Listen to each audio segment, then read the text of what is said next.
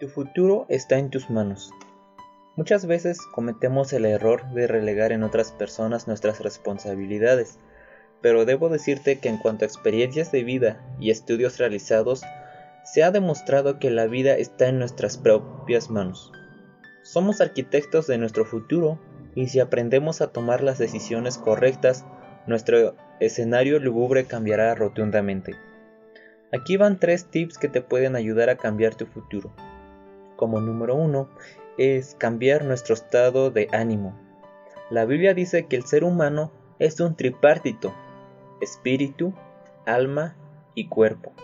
En el alma se encuentran las emociones, los afectos y los pensamientos y estos tres interactúan. Entonces, cuando la persona tiene un estado de ánimo desalentador, esto lo afecta física y mentalmente. Un estado de ánimo angustiante paraliza el crecimiento, entonces, la persona necesita un inflador de ánimo y ese inflador es Dios. Un claro ejemplo se encuentra en el deporte. Algunos equipos de fútbol convocan a un pastor para que se ocupe de la parte anímica del jugador, ya que con las tensiones que se viven en el fútbol profesionalizado de hoy, necesitan estar bien emocionalmente. Número 2. No presentar excusas.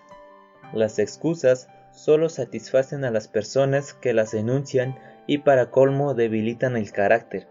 La palabra excusa está compuesta por el prefijo ex, que significa afuera, y cusa, que viene de causa.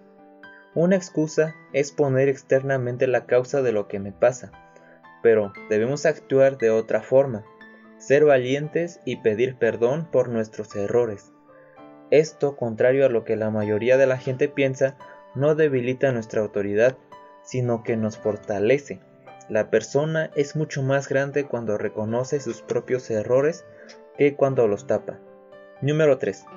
Tener una mirada esperanzadora.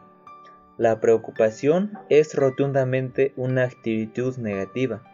Muchas de las personas pasan demasiado tiempo pensando en el problema en vez de enfocarse en las soluciones. El lema debe ser, no me importan los problemas, me importan las soluciones.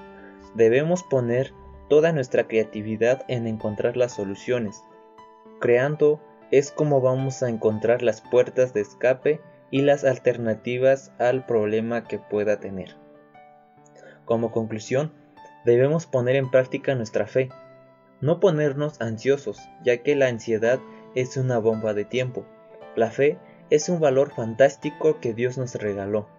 Jesús habló que la fe del tamaño de una semilla de mostaza tenía la capacidad para mover una montaña. Debemos conectarnos con nuestra fe, ya que es asombroso saber que cuando la persona le cree a Dios, nada es imposible.